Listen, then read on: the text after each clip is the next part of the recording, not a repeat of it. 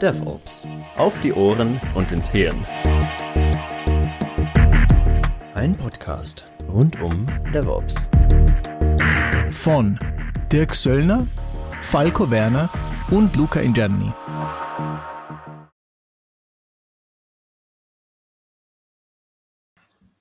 Hallo und herzlich willkommen zu einer neuen Folge des Podcasts DevOps auf die Ohren und ins Hirn.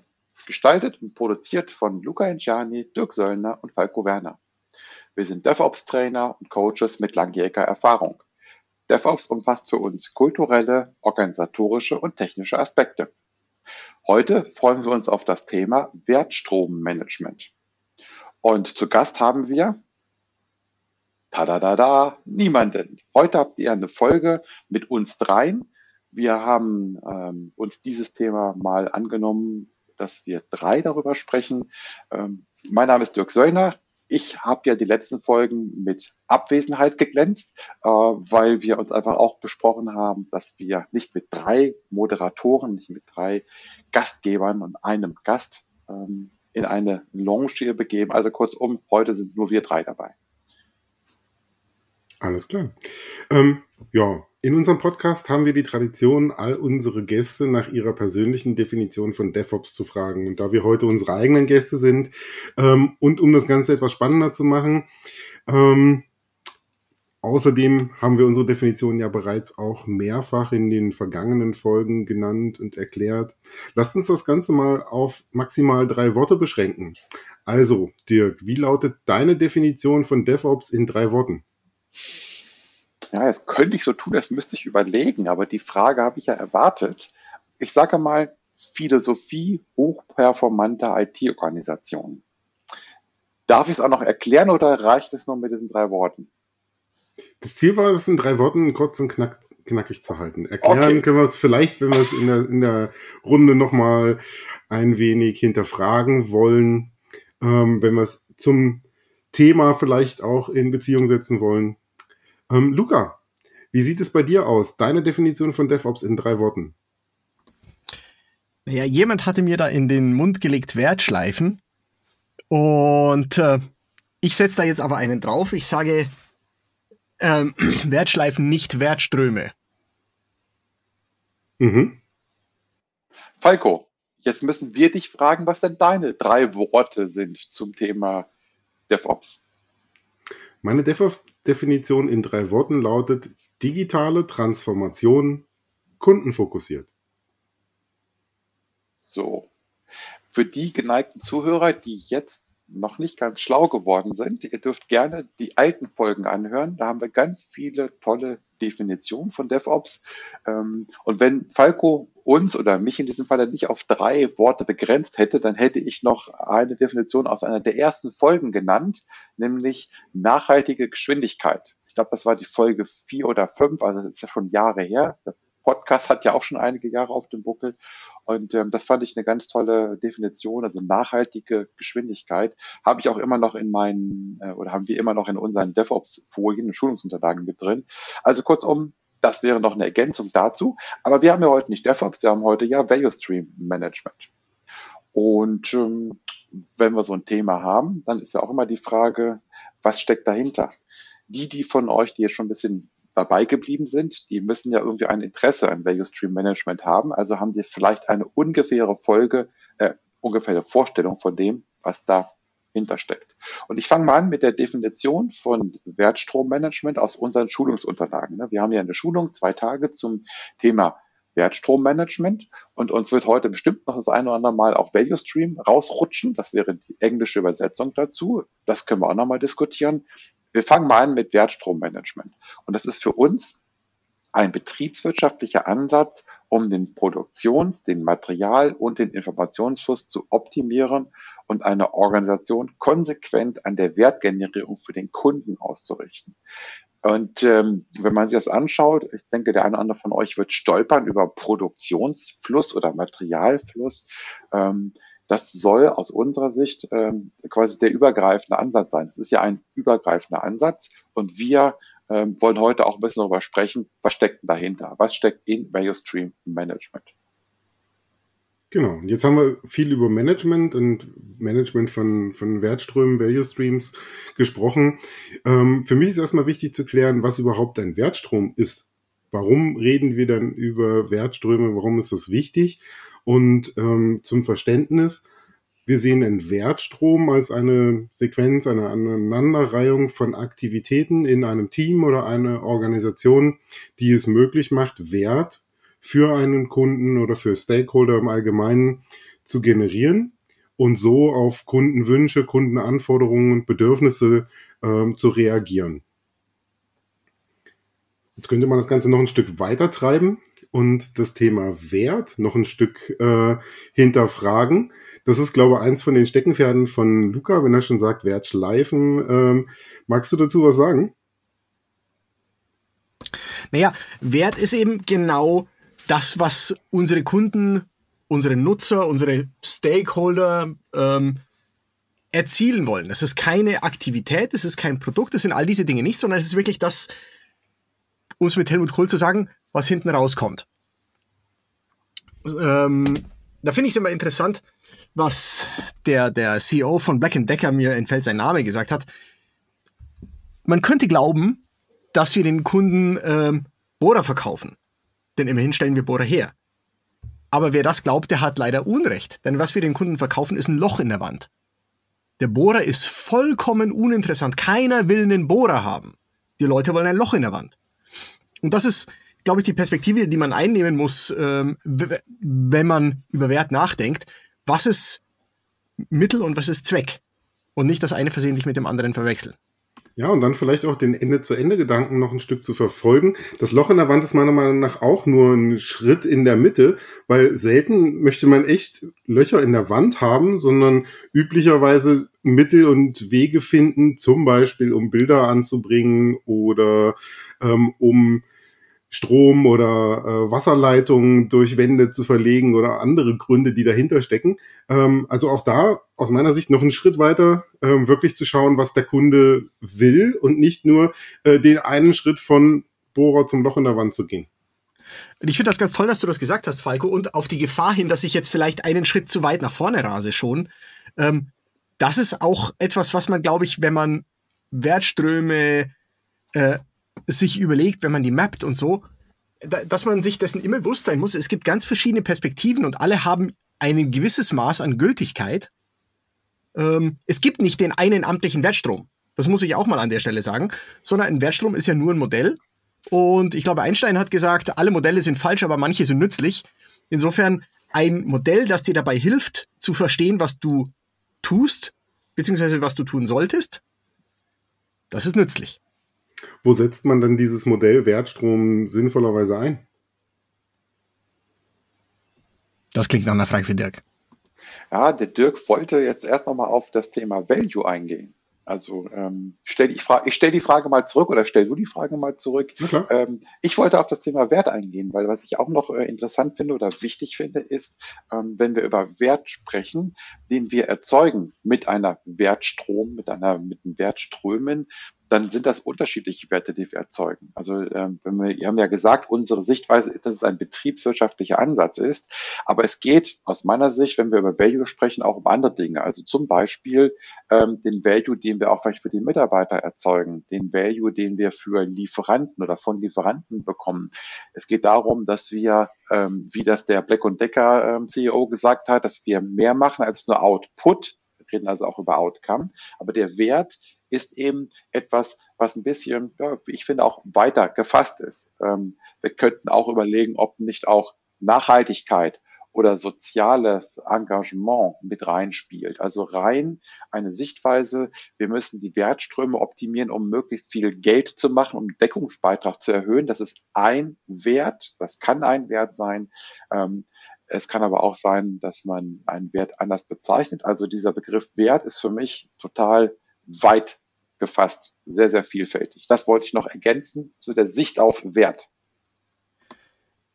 Das bringt mich jetzt wieder zu einem anderen spannenden Punkt, der mir da gerade eingefallen ist, während du geredet hast, Dirk. Wenn ich nämlich mich zurückerinnere an, an Taiichi Ono, der ähm, bei Toyota viele dieser Techniken und Überlegungen, wie soll ich sagen, ins Leben gerufen hat. der hat ganz ausdrücklich gesagt, Wertstromanalyse heißt für uns, den Ablauf zu untersuchen zwischen Kunde erteilt einen Auftrag für ein Auto und Kunde bezahlt für das Auto. Das war für ihn der Wertstrom. Also er hat das ganz klar auf Kohle gemünzt. Mhm. Stopp. Ja, auf Kunde gemünzt. Ah, stopp, Widerspruch. Er hat es nicht nur auf Kunde gemünzt, er hat es auch auf die Mitarbeiter gemünzt, weil ähm, es schon darum ja, vielleicht habe ich vielleicht habe ich da ein unglückliches Wort verwendet. Ich habe nämlich gesagt Kohle, Geld, Asche, ja, ja, Pulver. Ja, ja, aber er ist, also jetzt hast du gesagt, wenn du dich an den Herrn Ono erinnerst, ich hoffe, dass du nicht so alt bist, dass du ihn noch äh, persönlich erlebt hast an der Stelle. Aber ähm, ich habe das Buch nicht gelesen, das muss ich zugestehen, aber ich habe mich damit beschäftigt und deswegen weiß ich, dass es eben auch nicht nur darum ging, den Wert für den Kunden zu haben, sondern auch auf die Mitarbeiter zu achten, die in diesem Wertstrom agieren. Also das vielleicht als kleine Ergänzung. Ansonsten ähm, ist das okay für mich. Okay, also so, so dolle alt muss man nicht sein, um ihn theoretisch noch persönlich kennengelernt zu haben, da er 1990 sein Leben äh, gefristet, bis 1990 sein Leben gefristet hat. Aber persönlich habe ich ihn nicht kennengelernt. Wie sieht es bei euch aus? Nee, auch nicht. Auch nicht. Gut, dann hatten wir gerade die Frage zurückgestellt, die ich dann jetzt einfach wieder vorhole. Ähm, und zwar lautete die, das Modell des Wertstroms zum Nutzen für irgendwas. Ähm, wo habt ihr denn gute Erfahrungen gemacht bei der Nutzung dieses ähm, Modells von Wertströmen? Die Frage hat sie mir ja eben gestellt und dann werde ich jetzt auch nochmal ähm, die Chance ergreifen, ähm, zu sagen, warum ich dieses Thema so interessant finde. Ähm, so kommen wir alle drei ja aus der IT-Welt und die IT-Welt lebt ja davon, wir auch, Methoden und Frameworks zu kaufen, zu trainieren, anzuwenden.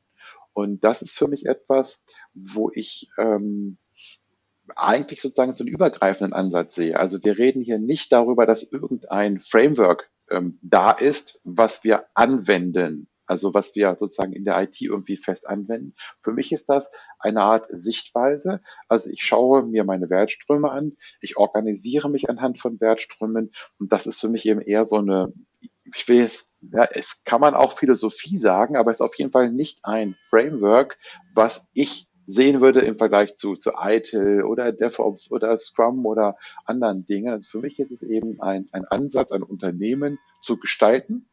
Und das ist das, was ich einfach interessant finde an diesem Begriff, an diesem Modell. Ja, vielleicht müssen wir an der Stelle äh, dann auch tatsächlich nochmal das so ein bisschen ausdifferenzieren und sagen, es gibt einerseits das, was du gerade angesprochen hast, nämlich das, das Konzept, vielleicht sogar die Philosophie eines Wertstromes, dass man sich zu eigen machen kann, dass man nutzen kann, um über Prozesse und ihre Möglichkeiten und Verbesserungen nachzudenken. Und dann ist man eigentlich beim Wertstrommanagement gelandet, als, als eine, eine Konsequenz, sagen wir mal, aus dieser Wertstromperspektive. Sprich, sich, sich gezielt und bewusst darüber Gedanken zu machen, was sehe ich denn hier vor mir? In Form eines Wertstromes und ähm, wo erkenne ich da Möglichkeiten, etwas zu verändern, etwas zu verbessern. Und dabei, um, um das jetzt auch noch zu sagen, gibt es Techniken wie zum Beispiel ähm, Value Stream Mapping, Wertstrom Mapping, ähm, die einem dabei helfen sollen, zu visualisieren und systematisch Prozesse zu analysieren, einen, einen Ist-Zustand zu erfassen und, und wie gesagt, daraus dann Verbesserungspotenziale abzuleiten. Und das finde ich ja genau das Coole, das, was du gerade auch gesagt hast. Ähm, ich komme nicht mit einem festgeschriebenen Framework, mit einem festgeschriebenen Ansatz und sage, das müsst ihr jetzt so machen oder das solltet ihr so machen, sondern ich komme mit der, mit dem Ansatz, den Ist-Zustand mir anzuschauen. Ja, ich analysiere den Ist-Zustand und das kann ich auf einer ganz abstrakten Ebene machen, also ziemlich weit oben in einem quasi Unternehmen. Ich kann es aber auch total detailliert auf einer tieferen Ebene machen. Aber ähm, für mich ist immer einfach super interessant, dafür immer zu sagen, es gibt ein, einen Ist-Zustand und den analysiere ich, den mappe ich, wie du es ja gerade gesagt hast, mit, äh, mit, mit einer bestimmten Technik. Also ich fange da an, wo das Unternehmen gerade ist. Das finde ich so interessant.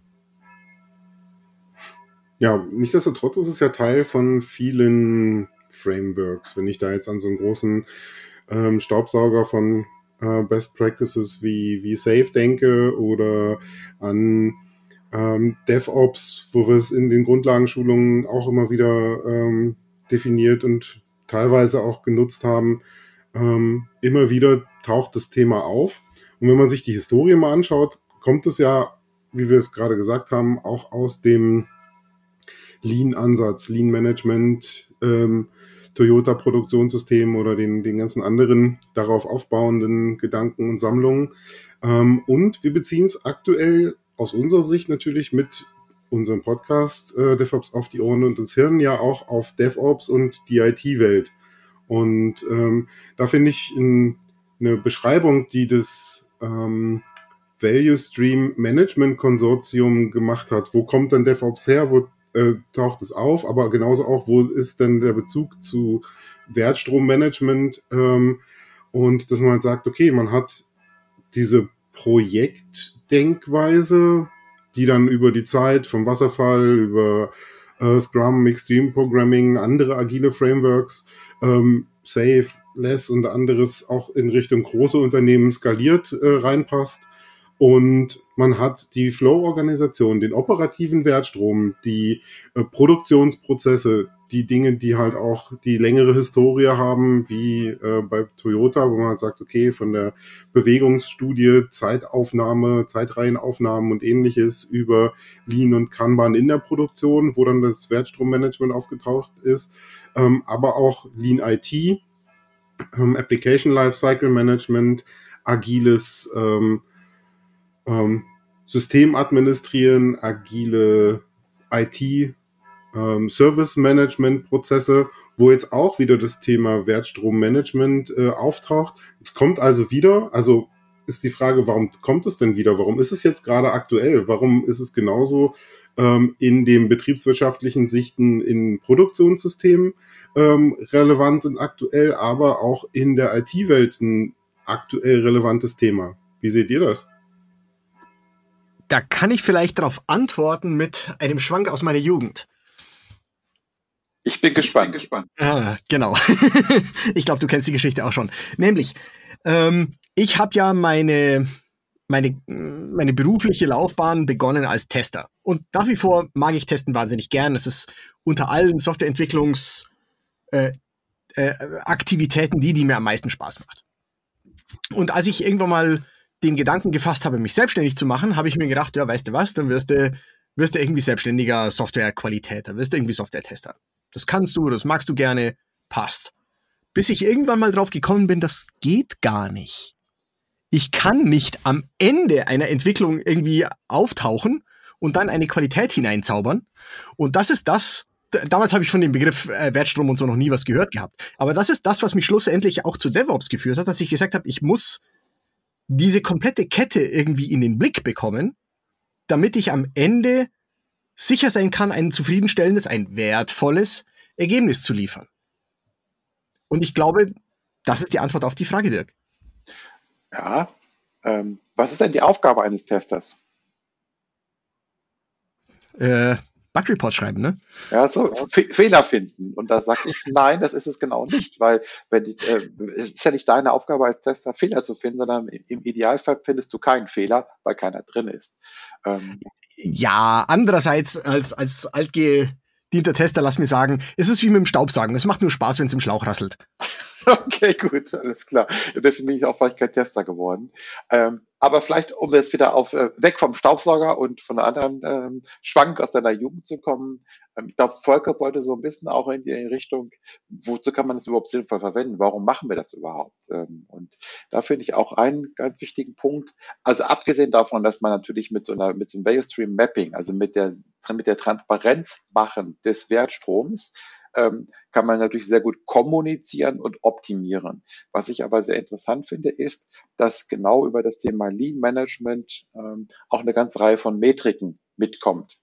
Und aus meiner persönlichen Sicht, also ich bin überzeugter Agilist, aber aus meiner persönlichen Sicht gibt es zu wenig ähm, Messgrößen ähm, in Scrum jetzt zum Beispiel. Und das finde ich einfach interessant, dass ein paar Metriken mitkommen, wonach ich eben auch optimieren kann. Also ich kann etwas messen und kann einen, habe eine sachliche Grundlage über die Diskussion. Es geht ja nicht darum, dass ich mit diesem Messen Menschen, ähm, ja, ich sozusagen, also Menschen loswerden will, ne? sondern ich möchte einen Ablauf messen, um zu gucken, ist das denn gut oder ist das nicht gut? Und dieses Messen sollte, diese Metriken sollten ähm, sozusagen auch transparent nachvollziehbar sein. Und deswegen finde ich es wichtig oder interessant beim Wertstrommanagement, dass Metriken mitgeliefert werden, dass Metriken mitgeliefert werden, um etwas zu messen. Wie gesagt, ich will niemanden kontrollieren, also keine Personenkontrolle und so etwas, ähm, aber ich möchte verlässliche, ich möchte sachliche Grundlagen haben, auf denen ich ähm, etwas messen und bewerten kann. Welche Metriken würdest du denn empfehlen? Was sind denn die Metriken aus deiner Sicht, die am, am hilfreichsten sind?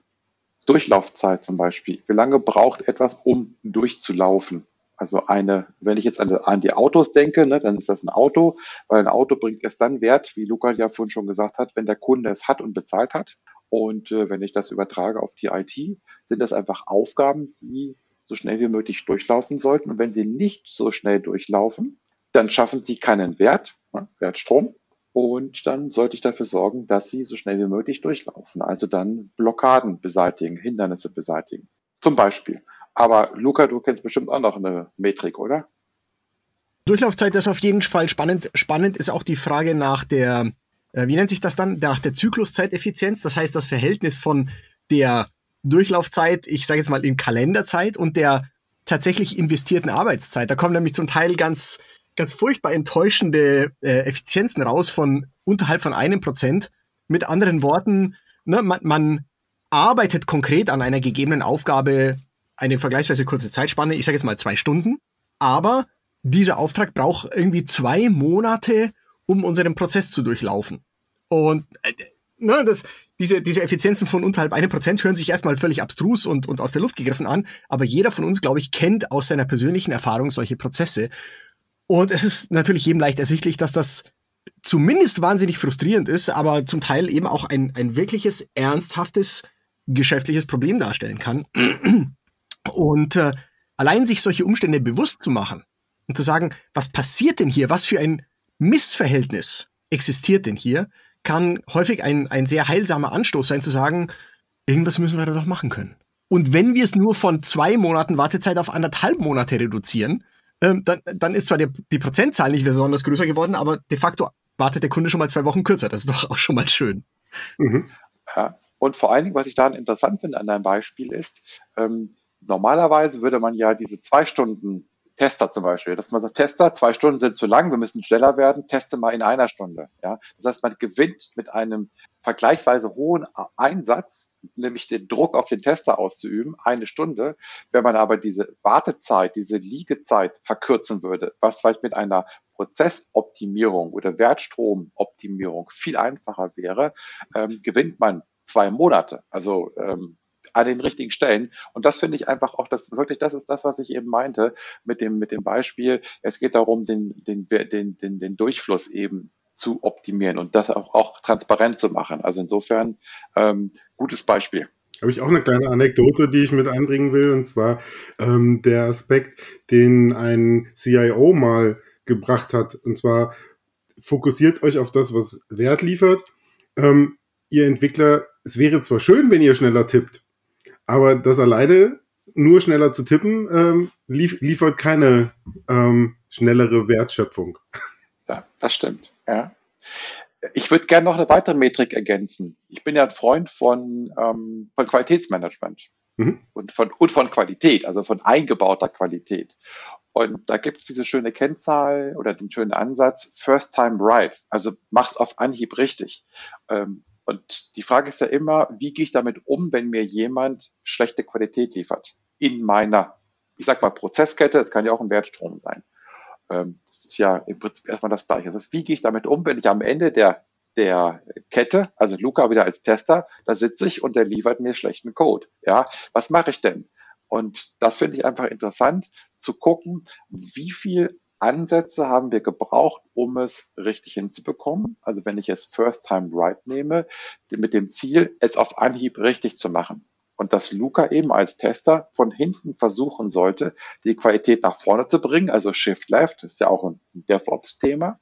Ähm, das eben hinzubekommen und das mit einer Kennzahl zu versehen. Wie oft mussten wir quasi zurückgehen und wie oft haben wir es geschafft, auf Anhieb einen richtigen, richtigen Job zu machen, finde ich interessant. Und da kommt auch, glaube ich, manchmal auch eine gewisse Problematik her. Jetzt kommen wir auch zu der Frage, vielleicht auch zu der Frage, wann sollte man sich um Value Stream Management kümmern und was bedeutet das überhaupt? Ja, und das bedeutet für mich, organisatorisch auch etwas zu verändern. Denn ich muss ja ich nehme wieder Luca als Tester, ich muss ja von hinten nach vorne gehen und damit gehe ich eventuell über Bereichsgrenzen, über Abteilungsgrenzen. Ich gehe aus meinem Silo raus in einen anderen Silo vielleicht rein. Und das finde ich einfach auch super interessant, wenn man das über ein Mapping transparent macht, also mal aufzeigt, was da passiert, ne, diese zweieinhalb Monate Wartezeit. Ähm, und wenn man dann dahin geht und sagt, wie können wir das verändern? Wie können wir da ein besseres Verhältnis hinbekommen? Und auch, haben wir denn was verändert? Wenn ich jetzt zum Beispiel wieder auf dein Beispiel von vorhin zurückgreife, Dirk, und sage, jetzt habe ich es irgendwie geschafft, meine, keine Ahnung, mein, meine Testabläufe zu optimieren und anstelle von zwei Stunden brauche ich jetzt für den Test bloß noch eine Stunde und dann schaue ich mir meine Durchlaufzeiten an und stelle fest, oder, oder meine, meine Zykluszeiteffizienz, auch, ja, auch die Durchlaufzeit, es hat sich genau gar nichts geändert. Das ist, das ist völlig, ne, geht im Rauschen unter. Und jetzt weiß ich es wenigstens schwarz auf weiß, auch wenn ich es natürlich nicht gerne höre, aber dieser Ansatz führte zu nichts. Da weiß ich jetzt Bescheid. Zumindest für den, für den Kunden, wenn man aus genau. Kundensicht schaut. Ich meine, für die, für die Entwickler vielleicht schon, weil sie ein Stück ähm, ihrer Aufgaben automatisiert haben oder weil sie ähm, jetzt schneller durch die Test-Suite kommen, weil sie vielleicht ein paar Tests auch eliminiert haben, die nicht werthaltig waren, aber für den Kunden halt nicht. Ja gut, aber, aber ich sag's mal so, wenn es für den Kunden was gebracht hat, dann müsste es sich ja an irgendeiner Stelle bemerkbar machen. Äh, was heißt denn ich, dass, dass ich insgesamt schneller oder da, dass ich mehr Features in der gleichen Zeit auf den Markt bringe oder so, auch wenn die Durchlaufzeit pro Feature immer noch unbefriedigend ist oder sowas. Also, wenn du tatsächlich was Positives bewirkt hast, dann muss es ja an irgendeiner Stelle erkennbar werden. Auch wenn man jetzt natürlich sagen kann, ja, wir, wir messen wahrscheinlich nicht alles und so wie du sagst, Falco, auch Entwicklerzufriedenheit ist ja ein, ein lohnendes Ziel. Dass jemand sagt, meine Arbeit macht mir mehr Spaß, weil meine, weil mein Prozess mir nicht auf den Senkel geht. Mhm. Also wann ist der richtige Zeitpunkt, sich über Value Stream Management, Wertstrommanagement äh, Gedanken zu machen? Wenn wir bereit sind, auch Veränderungen vorzunehmen? Ja, also das ist ein guter Punkt. Wenn man sowieso nicht in der Lage ist, entweder sachlich oder gedanklich etwas zu verändern, dann braucht man sich über Veränderung keine Gedanken zu machen. Das ist, das ist wahr. Aber wenn ich auf dem Standpunkt stehe, dass ich sage, irgendwas muss ich doch besser machen können, ich glaube, dann bist du schon an der richtigen Stelle und dann kann, äh, kann diese Wertstromperspektive hilfreiche Impulse liefern.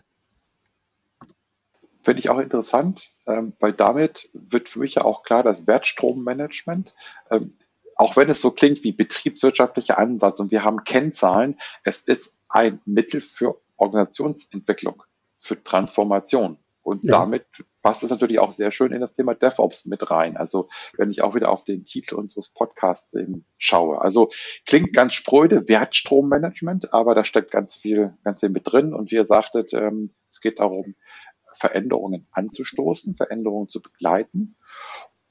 Und vielleicht auch da wieder, was mir besonders gut daran gefällt, ist vielleicht auch ein bisschen naiv, das können wir gleich nochmal diskutieren, ähm, wen nehme ich denn mit, mit, mit dazu? Also wen beteilige ich denn? Und das finde ich eben auch interessant. Der erste Schritt sollte eigentlich sein, naja, nee, es ist nicht der erste Schritt. Ähm, ihr dürft mich gleich korrigieren. Ich sage jetzt mal, es ist der erste Schritt, die richtigen Menschen zusammenzubringen, nämlich die Menschen, die in dem Wertstrom arbeiten. Und das finde ich eben ähm, super interessant, nämlich nicht ähm, irgendwelche Berater oder Führungskräfte, die müssen auch mit dabei sein oder sollten auch mit dabei sein, aber die Menschen, die in diesem Wertstrom arbeiten, die diesen Wert erzeugen, die mit dazu zu nehmen, weil die wissen nämlich, wo diese zweieinhalb Monate Testzeit herkommen. Ja, Luca, der Tester, am Ende der, der Nahrungskette hinten, ne, der, sieht, dass er immer nur Müll bekommt beispielsweise. Und jetzt fragt ihn mal einer und jetzt kann er berichten, wie häufig er Dinge zurückgeben muss. Ja, oder wie, wie häufig dann auch ähm, das, ist das, das ist ja das klassische Leid des Testers, dass die Sachen dann viel zu spät ankommen, ganz kurz vom Auslieferungstermin, weil alle trödeln rum, alle lassen sich Zeit. Mhm. Und der, der sich keine Zeit mehr lassen kann, weil er am Ende von der Nahrungskette ist, das ist dann halt der Tester, von dem wird dann, äh, und ne, das, das habe ich so oft erlebt, dass ich eigentlich offiziell ein Zeitfenster von, ich weiß nicht, zwei Wochen gehabt hätte, um eine Lieferung in aller Ruhe zu testen und ne, bereit zu machen für die Auslieferung. Ja, dann kam das Softwarepaket aber doch erst 18 Stunden vor der Auslieferung bei mir an. Und dann waren sie irgendwie alle ganz enttäuscht, dass ich das jetzt nicht in 18 Stunden alles irgendwie durchbollere. Hast du keine Testautomatisierung in der Entwicklungszeit aufgebaut? Oder wie? Wieso Das, ging das das nicht? war, die Tests waren vollautomatisiert. Aber das waren sprichwörtlich waschkorbweise Steuergeräte, Automotive-Steuergeräte. Allein die alle anzustecken und abzustecken dauert quasi diese 18 Stunden. Ach so, physische Hardware-in-the-Loop-Tests. Ja, Warum, habt ihr da nicht- warum habt ihr da keine ähm, Virtualisierung vorgenommen? Die war vorher schon. Das war wirklich die, die Probe aufs Exempel. Geht das Ding wirklich? Das, das war cool, wenn ich das jetzt mal so am Rande sagen darf. Da gab es wirklich Racks, da, da liefen auch wirkliche ähm, Einspritzpumpen drin. Also da haben dann wirklich die Einspritzpumpen drin gerattert. Und wenn der seine Tests gefahren hat, dann hast du auch gehört, so, ja, jetzt fährt er schneller, dann rattern die schneller und dann rattern sie wieder langsamer und so. War schon, war schon cool. War schon cool, was die da gemacht haben. So, Klingt, ähm, klingt wirklich cool, ja, das stimmt. Genau, aber ich finde, wir müssen noch mal einen kleinen Schritt zurückgehen, bevor wir uns darüber unterhalten, wer da alles dazukommen soll, weil ich finde, wir haben das jetzt gerade so ein bisschen zu flapsig abgebügelt mit dem, wann ist denn der richtige Zeitpunkt Mhm. für so eine Wertstromanalyse, für so ein Wertstrommapping. Ne? Wann denn? Wenn der Prozess noch gar nicht existiert, wenn der schon längst existiert, wenn der prototypisch existiert, wenn die Firma, keine Ahnung, mehr als 50 Mitarbeiter hat, was sagt ihr denn? Was, was sind denn so, so Paradebeispiele, wo es vielleicht eine blöde Idee ist oder wo es eine gute Idee ist? Lass mal überlegen. Also wir haben letztendlich eine Möglichkeit, wenn wir über Wertstromdesign nachdenken, auch zum Zeitpunkt, wo man über neue Prozesse nachdenkt, einen werthaltigen Prozess von Anfang an zu designen. Fände ich letztendlich sinnvoll, wenn man das auch visualisiert und das in Form von einer äh, Wertstrom-Map letztendlich, Value Stream Map, auch ähm, als Diskussions- und Kommunikations- und Designmedium nutzt. Von daher ähm, vielleicht auch bevor ein Prozess am Laufen ist. Häufig ist es gut, wenn man Kommunikation zwischen Abteilungen über Silogrenzen und anderes hinweg ähm, aufbrechen will und Ende-zu-Ende-Prozesse vielleicht auch im Rahmen einer Transformation, wenn man sowieso schon über Veränderungsprozesse nachdenkt, dann ähm, gleich in der Form bringen will, die dann auch von allen Beteiligten besprochen worden ist, sodass auch jeder sich da wiederfindet, dass auch jeder sieht, ähm, was die anderen machen, dass man halt auch überlegen kann, gibt es Prozesse, die Prozessschritte, die in dem Wertstrom ablaufen, die vielleicht gar keinen Kundennutzen oder keinen Unternehmensnutzen haben, die man vielleicht einfach wegen ihrer langen Warte- und Liegezeiten irgendwo anfassen und optimieren muss, so dass man eine Chance hat, am Ende einen Prozess zu haben, den man vielleicht auch im Ganze gut automatisieren kann. Dass man halt ähm, auch an den Stellen über ähm, Übergaben und äh, anderes nachdenkt und am Ende letztendlich ähm, dahin kommt, die Durchlaufzeit auf vielleicht von Monaten auf Minuten zu reduzieren, weil man halt sagt, okay, ähm, da sind so viele Dinge dabei, die man, ähm, wo man Wartezeiten reduzieren kann, wo man letztendlich optimieren kann, ähm, wie die Rücklauf- oder Durchlaufquoten oder die Erfolgsquoten First Time Right ähm, zu 100 Prozent ist natürlich immer super, wenn man das, wenn man das erreichen kann. Und ähm, dazu ist es letztendlich hilfreich. Ähm, und das passt auch gut zum DevOps-Gedanken. Dieses Ende-zu-Ende-Fluss von der Kundenanforderung bis zum Kundennutzen als durchgängigen ähm, Prozess zu verstehen und ihn dann so weit zu bringen, dass man möglichst hohen Automatisierungsgrad und dadurch wenig Liegezeiten und äh, insofern dann auch eine kurze Durchlaufzeit generieren kann. Erinnert mich ganz stark an meine äh, Doktorandenzeit an der Uni Magdeburg in ähm, Lehrstuhl für Logistik. Kommt auch Schwank aus deiner Jugend, äh, Falco. Ja, genau, da, darum ging's halt. Ähm, die Prozesse meist dann im produzierenden Gewerbe zu hinterfragen und ähm, dann auch auf ähm, zu visualisieren und dann so weit zu optimieren, dass es möglichst einfach ist, dann halt zum Beispiel äh, Ro- Robotertechnik einzusetzen, Fließbänder ähm, und so dann ähm, mit Automatisierung zu arbeiten, aber eben auch an den Stellen, wo äh, manuelle Arbeit in ähm, Fertigungsgruppen, in ähm, Fertigungszentren oder ähnlichen organisiert ist, dann, dann so zu äh, bringen, dass sie halt im zum Beispiel in einer Taktstraße in einem äh, gemeinsamen Rhythmus, gemeinsamen Takt entsprechend ablaufen können. Das mich auch wieder so an äh, Iterationen im agilen Arbeiten, Scrum, Sprints oder ähm, Save-Iterationen und Programminkremente erinnert, dass man da halt versucht, irgendwie einen gemeinsamen Rhythmus zu erreichen, dann regelmäßig dann die ähm, Fortschritte zu integrieren und dann halt in, im nächsten Schritt wieder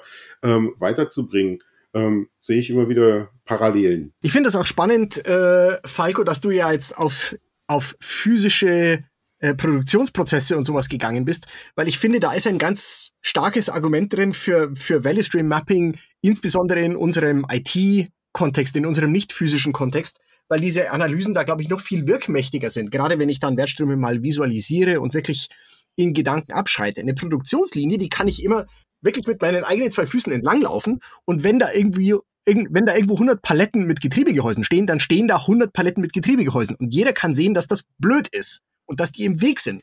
Aber 1000 Jira-Tickets schauen auch nicht anders aus als 10 Jira-Tickets. Und, ähm, und insofern, ähm, um, um das einfach nochmal zu sagen, es ist, glaube ich, ein noch viel mächtigeres Kommunikationsmedium, äh, Werkzeug, um überhaupt erstmal auf einen gemeinsamen Stand zu kommen, um überhaupt sich eine gemeinsame Sprache zu erarbeiten, eine gemeinsame Sicht zu erarbeiten. Dirk, ich habe dich lang genug warten lassen. Och, ich, äh, ich konnte noch mal ein bisschen sammeln und meine Wörter noch mal in die richtige Reihenfolge bringen jetzt. Äh, vielleicht noch mal zurück zu der Frage. Die Frage war ja, wo kann man kann man es im Prinzip auf der grünen Wiese auch anwenden? Und ähm, meine erste Antwort wäre gewesen, nein, beziehungsweise wende ich es meistens an, wenn, das, wenn schon etwas da ist, also um Dinge zu analysieren. Ähm, und ich bin jetzt durch Falkos Aussage, äh, da hat ja ganz viel über Prozesse gesprochen. Ich glaube, Luca hat auch immer das Wort Prozesse genommen, bin ich so ein bisschen an das Buch erinnert worden, was ich gerade mit sechs anderen wunderbaren Menschen zusammen geschrieben habe. Ähm, ich erkläre das Buch ganz, ganz kurz. Ähm, entschuldigt dieses äh, Product Placement. Ne? Diese Sendung wird finanziert von von das Buch. Nein, Spaß beiseite. Und ich erkläre auch gleich, warum ich auf dieses Buch gekommen bin. Also, das Buch heißt Wertvoll, eine Value Stream Story. Und dieses Buch besteht quasi aus zwei Teilen, nämlich einem ersten Romanteil. Und das war der erste Punkt, wo ich dran erinnert worden bin. In diesem Roman nutzen wir quasi Wertstrommanagement. Wir nennen es im, im Roman, schreiben wir von Value Stream, ähm, nutzen wir das, um anhand einer fiktiven Unternehmung, Jakobsens Apfelsaftproduktion, ähm, nutzen wir Value Stream Management, um das äh, Unternehmen ein bisschen voranzubringen. Also da ist es im Prinzip schon so, dass man zwar Abläufe hat, aber mit Value Stream Management, zumindest in unserem fiktiven Unternehmen, um ja, sag mal, die, äh, einen neuen, einen neuen Ablauf designt. Und das andere, der zweite Teil dieses Buches, das sind zehn Fachbeiträge. Und das ist der Punkt, wo ich auf, äh, drauf gestoßen bin. Eben ein Fachbeitrag heißt, Value Streams sind ungleich Prozesse. Also es ist nicht so, dass wir mit Value Stream Management jetzt ein äh, wunderschönes neues Wort für Prozessmanagement haben. Äh, da steckt schon ein bisschen was mit dahinter, nämlich der, der, der Punkt, dass wir uns wirklich an den Wert orientieren, dass wir uns an dem Kunden orientieren. Prozesse laufen ja ab und produzieren irgendetwas. Ja, und deswegen ähm, verweise ich gerne auf dieses Buch. Wir packen bestimmt in die Show Notes auch einen Link rein, ähm, dass man das Buch zumindest mal weiß, was dahinter steckt. Man kann es auch äh, kaufen. Kleiner Hinweis, in Deutschland wird man von Fachbüchern nicht reich. Also wenn ich jetzt dafür Werbung mache, ist das nicht so, dass ich davon reich werde. Ähm, um das auch kurz zu erklären. Also für mich ist das einfach auch ein wichtiger Punkt. Wertströme sind ungleich Prozesse und man kann mit Wertströmen denke ich, auch auf der grünen Wiese anfangen. Also das ist das, was ich quasi eben im Rahmen eurer Erläuterung gelernt habe. Ja, ich, ich, ich glaube, man kann es vielleicht ein bisschen verallgemeinern und kann sagen, es gibt ein paar natürliche Punkte, wo sich Wertströme wo, oder wo, wo sich Wertstromanalysen anbieten, weil sie einem schon fast so ein bisschen in den Schoß fallen. Einer dieser Fälle ist, wenn man gerade anfängt, sich über einen nagelneuen Ablauf Gedanken zu machen, dann kann man ja direkt diese von dir eingangs zitierte Wertstromperspektive einnehmen, Dirk, und kann sagen, okay, wie, wenn ich es aus dieser Warte betrachte, macht das denn alles Sinn, was ich mir jetzt gerade so einbilde? Genauso auch, was der Falco vorhin gesagt hat, wenn ich eine tiefgreifende Veränderung mache, zum Beispiel, weil ich ähm, Automatisierung einführen möchte, dann quasi als, als Nebenprodukt fällt mir da ja etwas raus, das schaut schon aus wie eine Wertstromanalyse. Na, dann muss ich ja zerlegen in verschiedene Schritte, in Arbeitsergebnisse. Die muss ich irgendwie, keine Ahnung, hin und her transportieren, übertragen, transformieren und so fort. Das heißt, es gibt so gewisse Punkte, da kriege ich eine Wertstromanalyse eigentlich für lau. Ähm, insofern, ich glaube, erstens, es ist immer eine gute Idee und zweitens, manchmal ist es eine besonders gute Idee. Ja, es hat halt immer Vorteile, je nachdem, wofür man letztendlich das ähm, Konzept nutzen will. Ähm, Wenn es halt nur dafür geht, darum geht, gemeinsames Verständnis zu erzeugen, was aus meiner Sicht auch ein legitimes äh, Mittel ist, einfach Transparenz, Sichtbarkeit, Visualisierung zu nutzen, um überhaupt zu erklären, ähm, was machen wir und wie läuft es ab. Hat das an sich einen Wert, die Kommunikation, das Verständnis? Dann kann man es natürlich in die Analyse gehen und Optimierungen vornehmen. Man kann auch einfach an der Stelle aufhören und sagen, ähm, wir, wir verstehen jetzt, wie es geht und äh, das reicht uns fürs Erste. Kann ja völlig okay sein. Häufig geht man natürlich den, den, weiten, den weiteren Schritt, versucht zu optimieren, wertschöpfende Tätigkeiten äh, in den Vordergrund zu stellen und äh, vielleicht Verschwendung zu eliminieren, Wartezeiten, Liegezeiten und ähnliches zu eliminieren. Es kann hilfreich sein, um eine gemeinsame Sprache aufzubauen. Also der eine spricht halt, keine Ahnung, vom Testen, der andere sp spricht von Qualitätssicherung, der nächste spricht halt von äh, Kundenfreundlichkeit und äh, gutem Produkt. Letztendlich reden sie vielleicht alle von dem gleichen ähm, Schritt in der, in der Wertstromkette. Insofern äh, kann auch da es hilfreich sein, ähm, zum Verständnisaufbau auch eine gemeinsame Sprache zu, zu finden. Und ist natürlich ein hilfreiches Werkzeug, um auch Arbeitsprozesse zu vergleichen.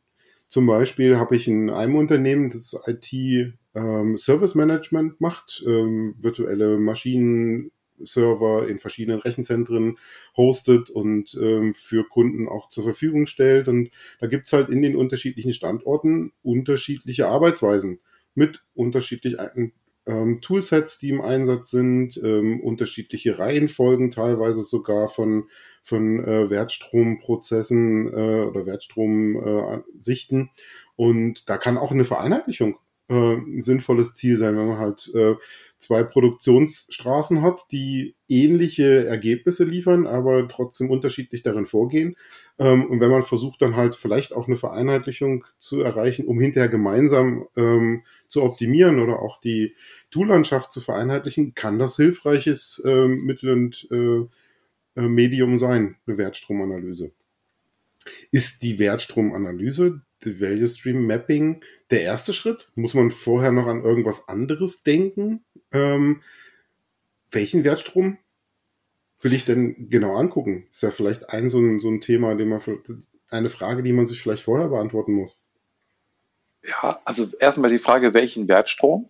Und ähm, ich habe ja vorhin gesagt, äh, ihr dürft mich gerne korrigieren. Ihr habt es bis jetzt noch nicht gemacht. Wenn ihr euch erinnert, so vor 10, 15 Minuten habe ich was erzählt von, dass die richtigen Leute zusammenkommen, also die, die im Wertstrom mitarbeiten. Und davor finde ich noch einen ganz wichtigen Punkt. Und Falco, du hast mich eben schon auf diese, auf diesen Hinweis von mir jetzt gebracht. Du hast vom Kunden gesprochen und von gemeinsamer Sprache. Das, was ich eben auch interessant finde, ist, wenn man mit dieser Technik von dem Megastream Mapping, wenn man startet, ist eigentlich sozusagen der erste Schritt, also der Schritt Null quasi die Stimme des Kunden. Ja, also sich zu überlegen, aha, ich will wertschöpfen, ja, ist ja wunderschön, da muss ich ja jemanden haben, der bewerten kann, ob das wertvoll ist, also ob das Wert für ihn generiert. Und auch das, finde ich, ist ein Unterschied, ähm, zumindest in der Sichtweise zu einem Prozessmanagement. Also insofern, um das aber klar zu machen, der erste Schritt ist, wenn man diese Frage geklärt hat, wir können etwas verändern, wir wollen etwas verändern, dass man dann sagt, okay, was ist die Stimme des Kunden? Was will der Kunde von uns? Und allein das ist auch schon mal häufig eine sehr hilfreiche und wertvolle Aktivität, nämlich klar zu machen, was will der Kunde von uns? Und da ist man dann manchmal auch vielleicht gar nicht ehrlich ähm, oder man weiß gar nicht, was der Kunde wirklich will. Und auch das finde ich einen schönen Nebeneffekt. Man macht sich mal wirklich Gedanken, was liefern wir alle in einem Wertstrom, ein Wert für einen Endkunden. Also insofern, das ist vielleicht doch mal der Vollständigkeit halber ähm, zu, zu ergänzen. Der erste Schritt ist, ähm, sich über die, den Wunsch, über die Stimme des Kunden Gedanken zu machen im Rahmen einer Wertstromanalyse, also Value Stream Mapping? Oder noch davor?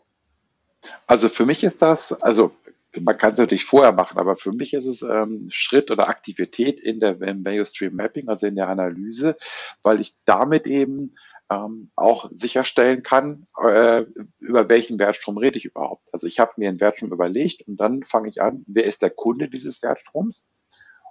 Was sind die Stakeholder und welchen, welchen Wert liefere ich diesen Kunden, diesen Stakeholdern? Mhm. Wie geht es dann weiter, wenn man letztendlich weiß, was man Wert, was man an Wert liefert, für welche Kunden? Ähm, wie muss man sich so eine Wertstromanalyse vorstellen?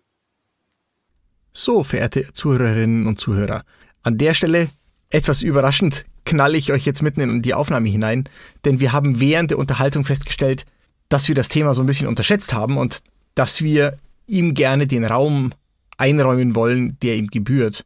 Mit anderen Worten, dass 45 Minuten einfach zu kurz sind, um sich diesem Thema ausreichend zu widmen. Daher haben wir beschlossen, dass wir diesen Podcast wieder mal zu einem Zweiteiler machen. Was ihr jetzt gehört habt, war der erste Teil. Der zweite Teil wird in Kürze folgen und enthält dann unsere Gespräche darüber, wie man das denn vielleicht praktisch umsetzt, wie man einen, eine Wertstromanalyse jetzt tatsächlich konkret handwerklich angeht, was einen dabei vielleicht äh, passieren kann, was man dabei beobachten kann, wie man damit umgeht. Das heißt, diese Folge, die jetzt gerade endet, war vielleicht ein bisschen eine etwas theoretischere, auf höherer Flughöhe befindliche Folge, und die nächste Folge wird hoffentlich noch etwas konkreter, noch etwas unmittelbarer sein. Ich bedanke mich bis hierhin ganz herzlich für eure Aufmerksamkeit und ich hoffe, dass ihr euch auch die zweite Folge noch mit großem Genuss anhören werdet. Die ist ein bisschen kürzer als diese hier, die ist glaube ich bloß ungefähr 35, 40 Minuten. Aber jedenfalls, da ist auch ganz viel tolles Zeug dabei. Ich habe sie auch schon fertig geschnitten und ich freue mich schon drauf, dass ihr sie anhört. An dieser Stelle vielen Dank fürs Zuhören, auch im Namen von Dirk und Falco, die jetzt natürlich nicht ihre üblichen Grüße am Ende reinwerfen, weil das alles so ein bisschen holteri-polter mitten unterm Gespräch war und wir wollten unseren Fluss nicht verlieren. Macht's wunderbar gut, habt ein wundervolles Weihnachtsfest. Ich schneide diese Episode am 23.12. und werde sie jetzt auch gleich veröffentlichen. Ich freue mich mit euch auf ein ganz schönes Jahr 2023. Macht's gut, bis bald. Ciao.